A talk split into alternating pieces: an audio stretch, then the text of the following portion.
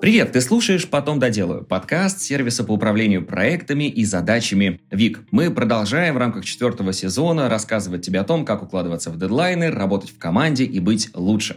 Сегодня в этом помогать нам будет операционный директор платформы UIS и Comagic Андрей Абельцев. Андрей, здравствуйте. Добрый день, Илья. Ну, первый вопрос. Э, чем вы занимаетесь в, на данных платформах и какой у вас пул задач? Ну, в качестве операционного директора я занимаюсь э, задачами, связанными с э, организацией маркетинга, продаж, поддержки клиентов, которые используют наши продукты платформы USK Magic. Это продукты для бизнеса, для организации коммуникации, аналитики маркетинга, ну и в целом для повышения эффективности бизнеса, да, вот в этом разрезе. Ну и отвечаю за весь коммерческий блок компании. Вот в таком случае, как выглядит ваш классический стандартный рабочий день? Uh, ну, если такие дни вообще есть, да. вот. Ну, в целом рабочий день э, стандартный, начинается, скажем так, если это стандартный рабочий день.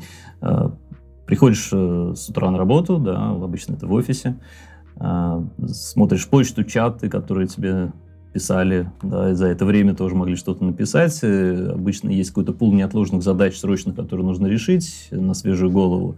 А, знакомишься с дашбордами компании, то есть э, в разрезе там нет ли каких-то аварий, какие результаты, какие показатели для того, чтобы там при необходимости оперативно их э, принять решение, там, допустим, что-то где-то кого-то там спросить или там задать вопрос или задать, сделать задачу.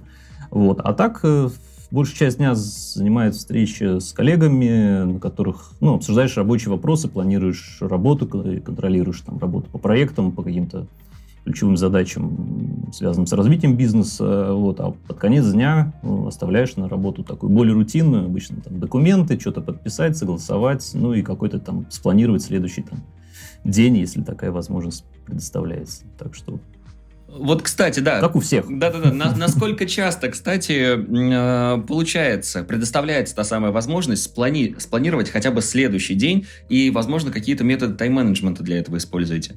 Ну, вот такого жесткого планирования, знаете, как вот э, запланировать все там на месяц вперед, оно, наверное, и мир сейчас так не устроен, что это возможно, потому что, ну, сами понимаете, какой у нас сейчас динамичный меняющийся мир и какие вещи возникают, на которые нужно срочно реагировать.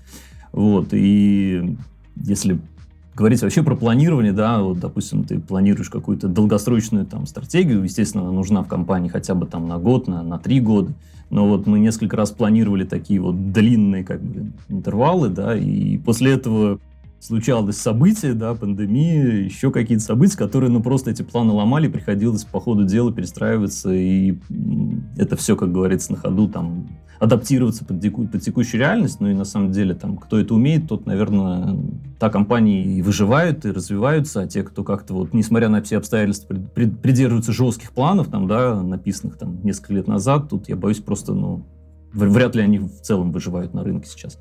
Вот. Ну, а для более такого краткосрочного планирования, может быть, ближе к личному какому-то эффективности, вот для личной эффективности, то да, вот жесткого планирования такого прям вот нет, но как минимум на неделю смотришь на там неделя-две такое, скажем, планирование. Мы еще работаем в компании, скажем так, и в бизнесе, и у нас есть а, разработка, которая занимается разработкой наших продуктов программных. Мы примерно планируем Э, спринтами нашу работу. Спринт там традиционно две недели для всей компании. И вот в эти две недели, по сути, ты там понимаешь, кто делает что там, да, какие проекты ведутся. И вот на две недели ты их планируешь. Там. Планируешь, как правило, некие есть, э, скажем так, э, жесткое планирование. Это в основном под какие-то встречи, мероприятия, которые заранее расписаны, там, допустим, спринт-ревью, там, да, или какой-то другие мероприятия, связанные там, с э, общением в команде, они, правила, уже определены, и мы их э, ну, не меняем, там, да, потому что от этих э, сроков планирование происходит у всех остальных команд. Да, если каждая команда будет планировать свои сроки там, без привязки к другим командам, это очень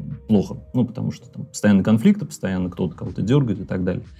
Вот, поэтому есть такие обязательные встречи и мероприятия, остальное, собственно говоря, ну, какой-то традиционный день, вот как я уже говорил, там используешь, ну и а дальше уже в зависимости от там текущих каких-то задач, э, каких-то ситуаций, ты уже подстраиваешься под текущую ситуацию. Ну а для таких традиционных методов планирования, ну то есть там срочные важные задачи, это все понятно. Там иногда вот для себя лично это вот метод помидора, когда ты просто понимаешь, что вот там тебя не должны там какое-то время беспокоить, ставишь таймер, ну и погружаешься в работу, не отвлекаясь ни на что, потому что ну, вот, нахождение в потоке, оно больше всего дает э, продуктивность. Да, как только ты переключаешься задачу на задачу, это уже приводит к расфокусировке, и задачи двигаются медленно. То есть многозадачность сама по себе это такая себе история, по вашему мнению?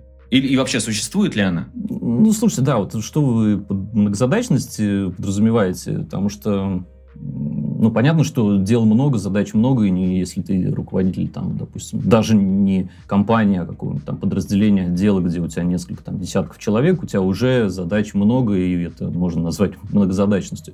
А, ну, часто я слышу, что под многозадачностью люди понимают, вот как это, Юлий Цезарь, да, который одновременно там что-то и писал, и, и, какие-то там другие дела делал там, да. А, ну, вот такой многозадачности, мне кажется, не существует. То есть, в принципе, человек может сосредоточиться на чем-то одном, да, для того, чтобы эффективно решать ту или иную задачу. Потому что, ну, попробуйте, я не знаю, там, одновременно смотреть фильм и какую-то решать там задачу. Потом перескажите, о чем этот фильм, там, да, или там два фильма смотреть одновременно и потом понять вообще там, в чем суть. А, Человек вот такое как бы существо, которое может делать одну задачу. Но приходится часто, вот сейчас, наверное, мир так устроен, что приходится часто просто переключаться с одной задачи на другую. Вот это часто люди называют многозадачностью и, наверное, гордятся тем, что они очень быстро и много вот в таком режиме работают.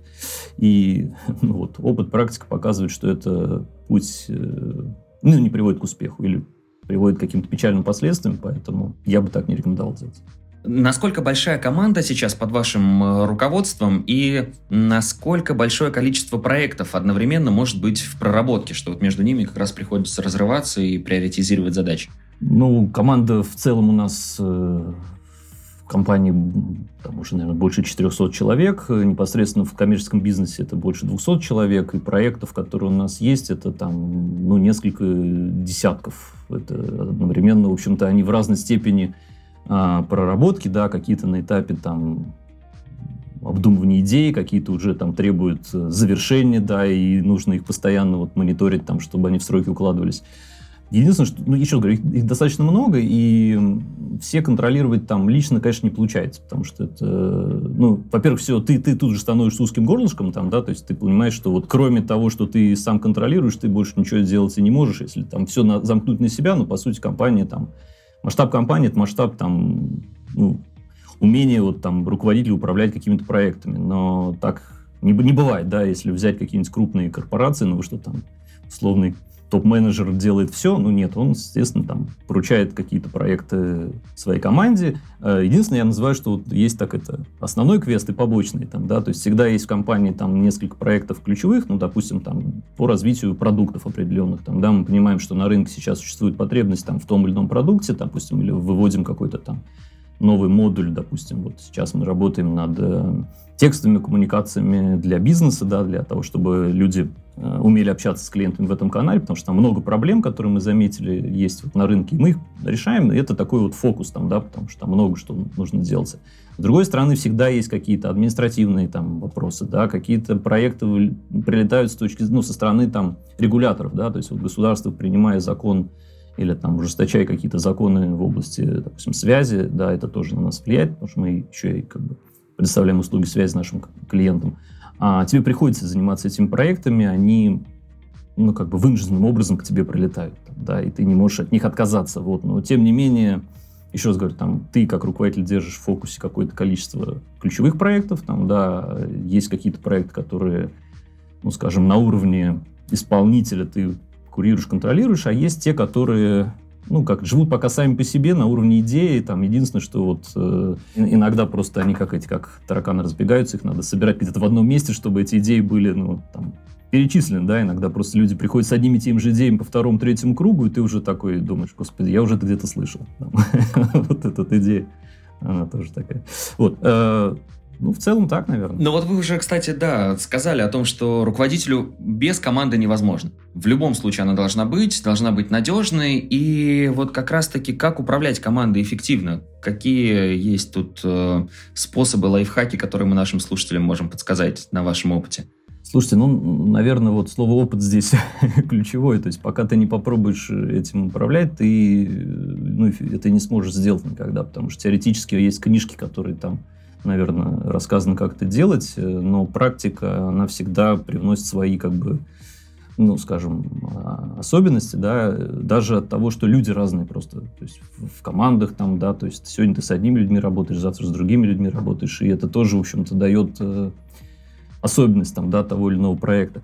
В целом, наверное, прежде всего нужно самому что-то хотеть достичь и заряжать э, этим желанием команду.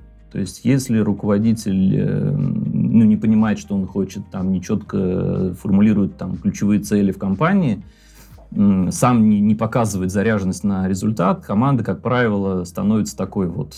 Ну, либо люди остаются те, которым так комфортно работать в этих условиях, потому что там амбициозные люди в этом случае просто не выживают там. Вот. Э, ну, либо вот это, как иногда называется, там, превращается в болото. Там, да, вроде все делают что-то, но при этом там никуда дело не движется.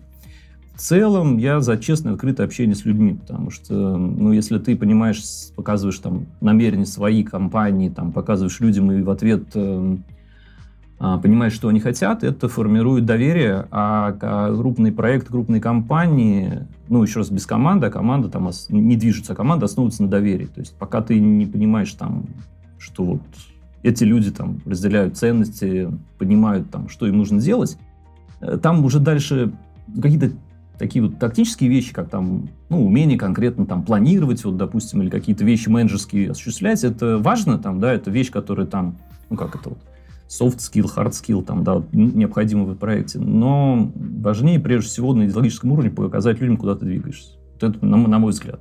И дальше вокруг этого выстраивать свою идеологию работы. -то.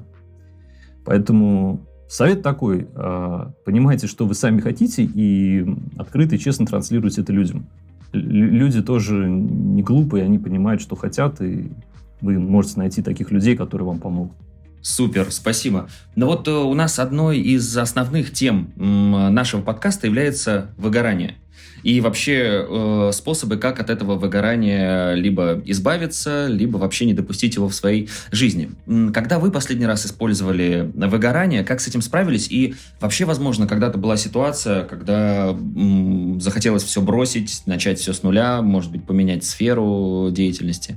Ну, смотрите, выгорание, оно уже происходит э, из-за чего-то там, да, то есть э, оно само по себе это же не случается, то есть оно, ну, это какое-то психоэмоциональное состояние человека, там, которое, ну, является реакцией на определенное там окружение, скажем так. Я не знаю, там, правильно это научно я писал или неправильно, но вот ощущение такое, да. И есть некие причины, да, э, вот этого состояния. Ну, во-первых, наверное, то, что о чем сейчас говорили, там, высокая интенсивность работы, там, участие во многих проектах, переключение там с задачи на задачу, это вот там современный человек получает громадное, особенно менеджер там, да, или там даже сотрудники, участвуют в разных проектах, например, там где-то, они получают колоссальное количество информации, с которой просто вот, ну, необходимо уметь э, работать. Вот. Как только ты делаешь некий, информ... ну, как только получаешь информационный перегруз, там, да, у тебя уже начинает как бы просто на уровне рефлексов, э, ты на раздражение уже перестаешь реагировать. Вот если ты понимаешь, что все, что ты уже что-то там происходит вокруг тебя, тебе там все равно на это, там, да, вот, ты, да, ты, в общем, ну, нужно с, себя слышать, чувствовать. Вот, если ты в такое состояние заходишь, там, ну, как, как правило, там нужно какой-то взять перерыв, отдых или там отпуск, как правило, там, да, многие, на самом деле, люди просто, ну, не берут сейчас отпуска или не делают там вот такой, значит, гигиенический минимум вот по восстановлению. Это, по большому счету, вот все работают, работают, но люди понимают, ну, не понимают, что они сами не роботы, и, и это выгорание их настигнет рано или поздно, там, да.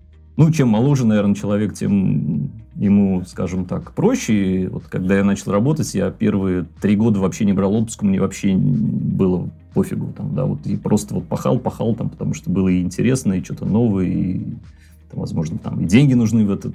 Ну, когда ты молодой, у тебя все-таки есть какие-то определенные там потребности.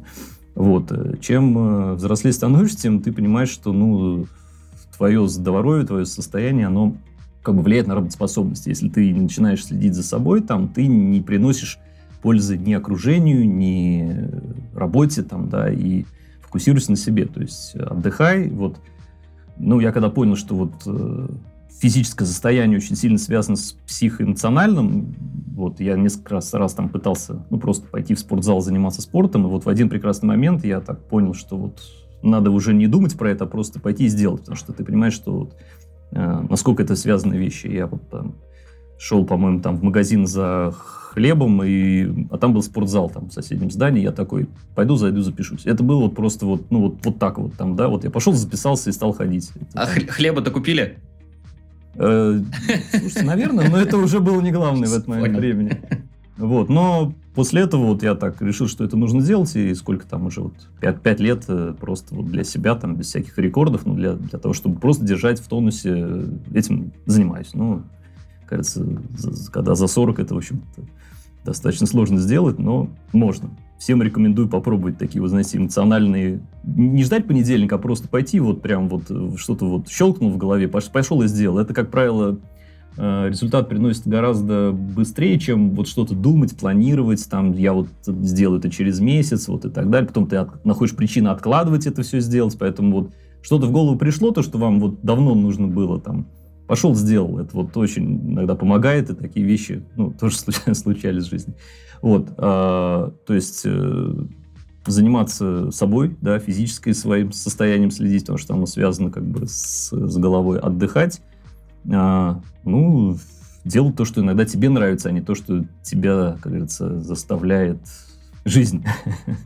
Ну, наверное, такой бывало ли у вас э, такое, ну вообще в принципе бизнес и э, работа в бизнесе это, ну во-первых, конечно, стрессовая история, во-вторых, очень часто бывают разные вещи, когда э, там предприятия, предприниматели банкротятся, начинают все с нуля. Конечно, в, в работе в корпорации это немножко по-другому выглядит, но может быть и у вас была такая история, когда вот пришлось там с каким-то любимым делом, может быть, расстаться и с, начать все с нуля. Есть ли у вас такой кейс?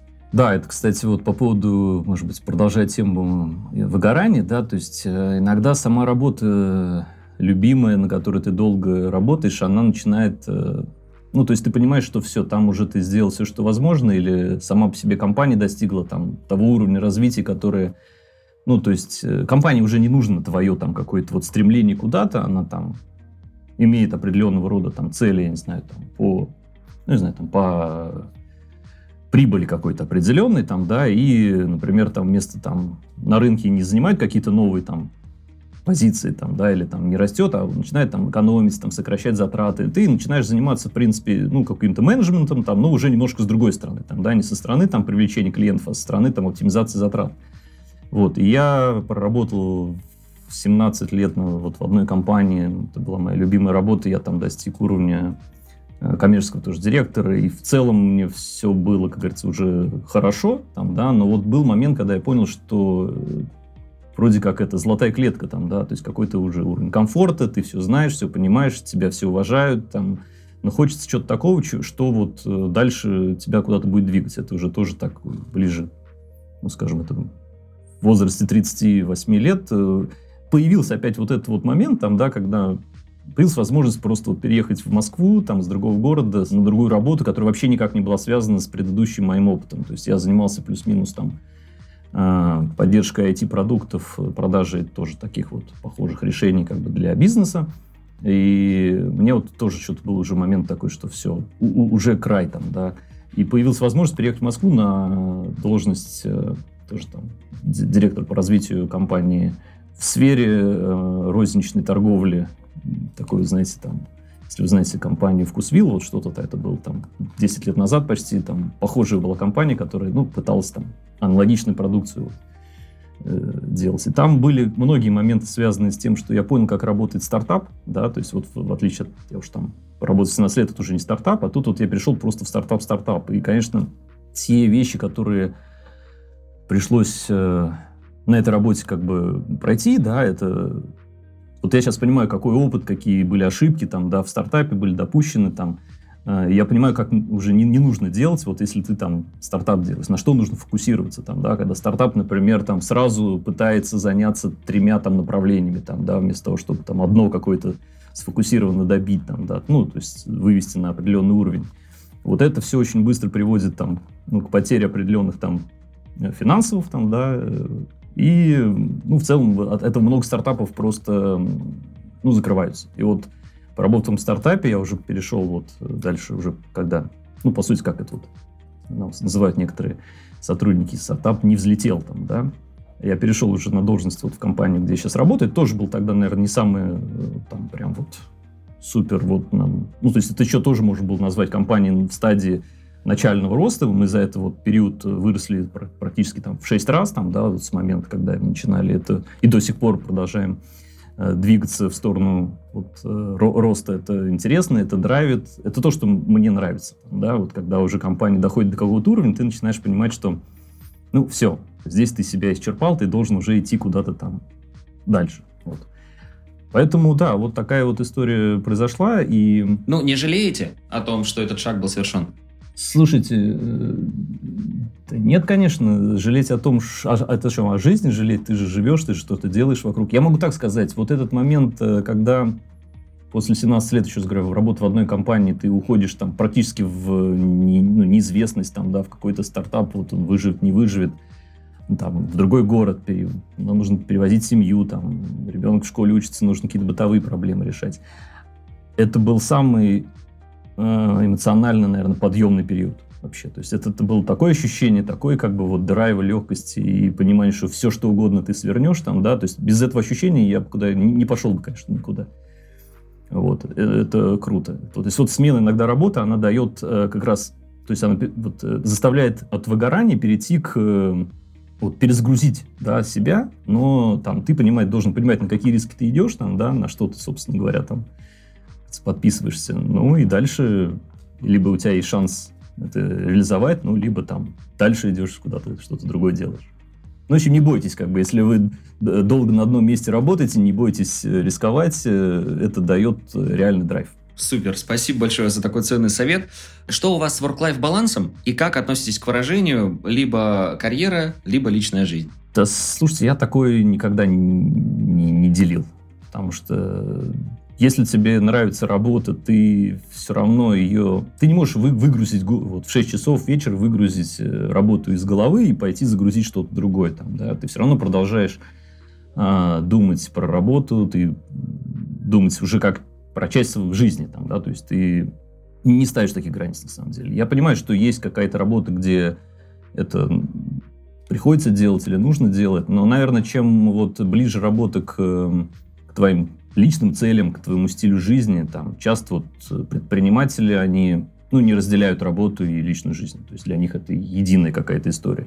Вот. Ну и если ты этим занимаешься, и это тебе нравится, то он, он баланс сам по себе приходит такой как бы. То есть ты уже понимаешь, когда ты можешь э, где отдохнуть, там, я не знаю, а где ты должен там чуть-чуть поработать в нерабочее время. Вот, а где-то, может быть, наоборот, чуть-чуть так это расслабиться на работе тогда. И все. Но главное, что, э, смотрите, в любом случае вокруг вас есть люди, которые, ну, которым вы дороги, ценны, там, да, как не только как работник, но и как дочь, сын, муж, отец. Э, и вы этим людям тоже должны посвящать время, иначе просто вот... Э, ну, вот тогда баланса не будет. То есть вы просто посвящаете часть времени тем людям, которые, ну, в вашей семье, условно говоря.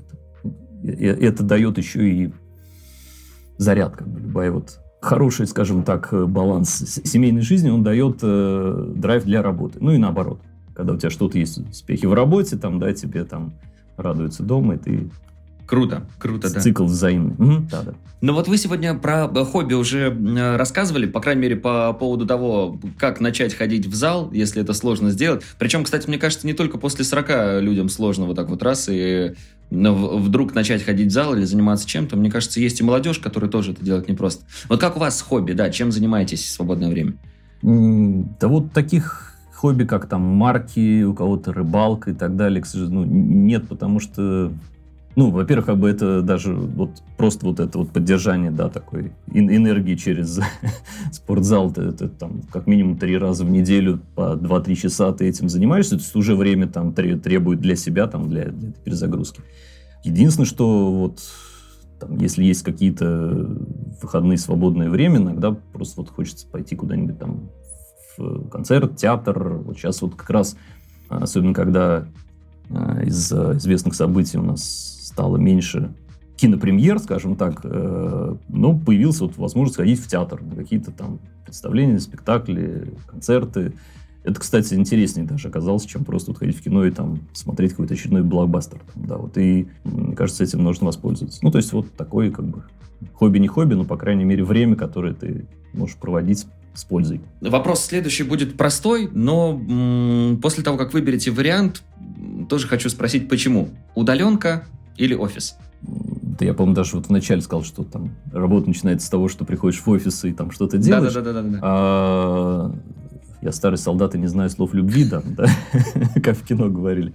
А, поэтому офис э, все-таки привычнее. И ну, для руководителя офиса это место, где ты не просто решаешь задачи, а ты прежде всего там общаешься с людьми. То есть я понимаю, что есть какая-то работа, которая требует там, вот, не знаю, концентрации, ухода в задачу, и тебе вообще проще там сидеть дома в какой-то там темной, тихой комнате, где тебя никто не трогает, там, да, но для руководителя, в принципе, альтернативы офиса-то и нет. Все равно люди приходят в офис, это место, где пообщаться, где вот этот small talks, там, да, быстрые разговоры, которые тебе дают э, ощущение вообще, так скажем, происходящего, там, да, то, что ты не получишь никогда на удаленке. То есть для руководителя, мне кажется, это в принципе там, ну, невозможно. Я, конечно, понимаю, что есть компании, которые, в принципе, работают по удаленной модели, но там, ну, в нашем случае все-таки, в моем личном, я офис выбираю в первую очередь. А с другой стороны, там иногда бывает несколько ну, некоторое время иногда просто я себе позволяю, скажем так, это, оставаться на удаленке там пару раз в месяц. Но, как правило, это ты там нужно для того, чтобы перезагрузить какие-то вот вещи, связанные там с ну, с не, даже не рабочими вещами, а вот такими накопившимися там мысль, мыслями, которые тебе нужно привести в порядок, там, да, и ты иногда просто там вспоминаешь какие-то вещи, там, там, что-то идет не так, так, блин, вспомним, что там вообще говорит про это, там, какие-то управления, там, книжечку почитать, статейку почитать, там, да, для того, чтобы вспомнить вообще, там, да, допустим, ага, есть какая-то проблема, как ее решить. Вот в рабочем режиме это сложно делать, то есть, вот, а когда тебе нужно привести мысли в порядок, там, создать какой-то такой вот э, ну, план там более такой стратегической работы, иногда стоит остаться дома, там, допустим, там, если тебя никто не трогает, то там, сотрудники тоже понимают, что тебя нет, к тебе там в этот день можно не обращаться, не звонить, не писать, там ответа не будет, там, да, но это очень редко, там, один-два раза в месяц. Вот. Но это необходимо, потому что человек, он тоже, в общем, такой, как компьютер, он требует дефрагментации время от времени мозга. Вот. Это, вот, это лучше иногда делать на удаленке. А какими приложениями или сервисами пользуетесь как для планирования своих личных дел, так и для работы с командой? Вот сейчас, э, наверное, этих сервисов, которые позволяют э, так, это, вот, тайм-менеджментом заниматься, да, какими-то там командными работами, их достаточно много, и я бы так сказал, вот теми, которыми пользуются компании, да, вот а теми нужно пользоваться. То есть, условно говоря, там, э, если ты понимаешь, как ставить задачи, как планировать, как э, там вести какую-то работу совместную, то вообще все равно. На самом деле инструментов много, там любой руководитель может их освоить достаточно быстро. Вот, э, если он знает принципы как бы планирования, принципы вообще там работы вот э, в этих инструментах. Потому что иногда люди говорят о том, что вот дайте мне волшебную кнопку, дайте мне супер приложение, оно за меня будет работать. Ну, пока, наверное, это все равно инструмент, да, а не там самокопающие лопаты, которые за тебя все выкопает. Там, да, это все-таки инструмент, которым нужно пользоваться.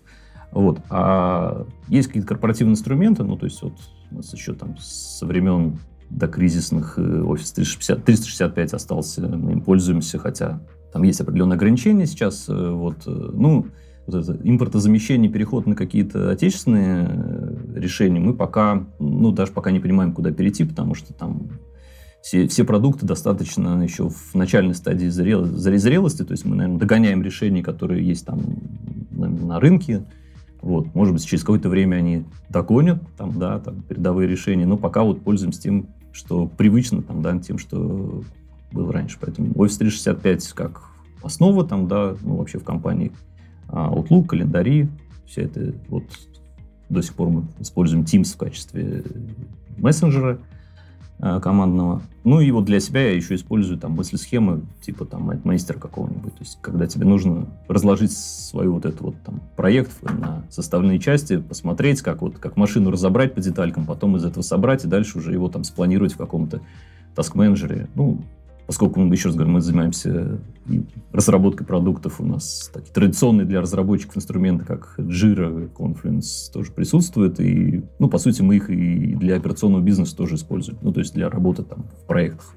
Ну, как, это некий стек технологий, к которому мы, наверное, там привыкли, к которому, ну, еще раз говорю, там, можно его на другой стек заменить, но вот для компании, как правило, замена таких вещей, оно там, ну, требует определенного рода тоже как это проект внедрения. Там, да, то есть сложно иногда менять те вещи, которые ты уже внедрил, там, это надо людей переучивать, нужно определенные вещи там менять в процессах, вот пока это достаточно того, что есть. Ну да, и может быть и не всегда нужны эти процессы перенастройки, да, в общем, для того, чтобы перейти на какой-то другой продукт. А, что касается обучения, продолжаете ли вы сейчас обучаться? И если да, то какие навыки прокачиваете и какой формат обучения выбираете? Ну, вот, наверное, сейчас, к сожалению, оно такое несистемное пока обучение. То есть я там...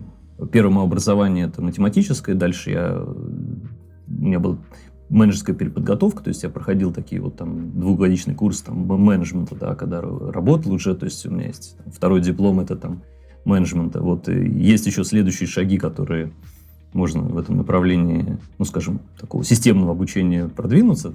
Вот. Э, но сейчас, скорее всего, оно такое ситуативное. То есть, если есть какая-то проблема, которая у тебя есть э, ну, там, в бизнесе, на работе, там, в коллективе, ты начинаешь искать информацию вокруг этого этой проблемной зоны. Ну и, как правило, там сейчас есть э, книги, курсы, которые тебе ну, подсказывают, там, а что есть в этом вопросе сейчас там в мире, там, да, скажем. И просто вот стараешься их там читать некоторые. Время от времени я какие-то покупаю платные вот такие вот э, курсы, ну, по определенной узкой тематике. То есть ты там что-то, допустим, подзабыл или понимаешь, что вот там тебе нужно поглубже разобраться, ну, в том же самом, там, допустим, проектном управлении. Там, да? То есть иногда бывает, что тех базовых знаний э, недостаточно, и ты просто немножко погружаешься вот в, в эту проблемную зону. Вот, э, то есть такие про, про, обучение на практических каких-то кейсах. Но пока этого достаточно для решения тех проблем, которые, тех задач, которые у тебя есть. Ну и еще один вопрос, Андрей, что порекомендуете нашим э, слушателям как раз почитать, посмотреть, может быть, послушать? Слушайте, ну, такой очень широкий вопрос мои личные предпочтения или что, что вот я могу предложить? Лучше да, лучше да. Может быть, что-то из последнего, что вот прочитали, запомнилось. Не обязательно с профессиональной сферой связано, но можно и с ней. Ну вот э, если брать... Я просто, если можно сказать, там, ты читаешь какие-то книжки, там, обычно художественная литература, какая-то бизнес-литература, там, что-то смотришь, какие-то там, кто, сериалы сейчас какие-то смотрят, люди там рассказывают друг другу какие-то идеи. Ну, из бизнес-литературы Э, опять же, сложно рекомендовать вот так абстрактной аудитории, то есть там, вот я не знаю, там, кто слушает, там, начинающий предприниматель, опытный предприниматель, то есть я могу сейчас рекомендовать книжку, которую все скажут, ой, да это какая-то там азбука там, для бизнеса, зачем ты нам ее там рекомендуешь. Я могу сказать, что есть книжки, которые лично вот мне дали определенного рода понимания, там, да, то есть вот, э, которые я прочитал, у меня были какие-то вопросы, я такой, о, слушайте, а вот на самом деле идея-то тут такая, и мир устроен вот так. А, вот, поскольку я ну, мне интересно вот организационное развитие компании, там, да, то есть вообще как компании живут, развиваются, вообще откуда они происходят, к чему они приходят.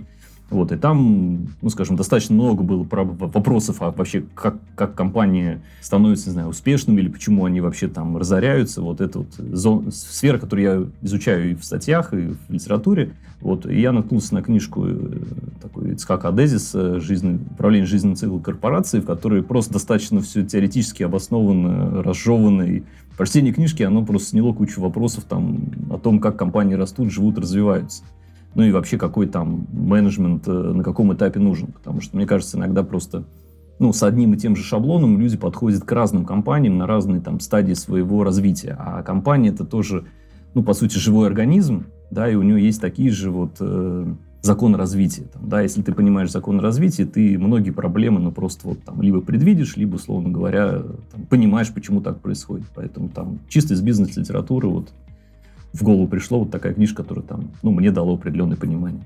Вот в целом, наверное. Классно. Андрей, спасибо вам большое за уделенное время. Спасибо, что побывали в подкасте. Потом доделаю. Очень будем рады пообщаться с вами еще. Друзья, всего доброго. Желаю вам успеха в ваших э, делах и в вашем бизнесе. Супер, супер. Спасибо. Спасибо, что дослушал выпуск до конца. Делись этим и другими выпусками со своими друзьями и коллегами. Подписывайся, чтобы не пропустить новый. Ну и, конечно же, регистрируйся в нашем сервисе ВИК. ВИК отлично подходит для работы с личными задачами, например, для планирования дел на день, так и для работы в команде. Регистрируйся, чтобы стать эффективнее и делать больше. На этом все. До встречи в следующем выпуске.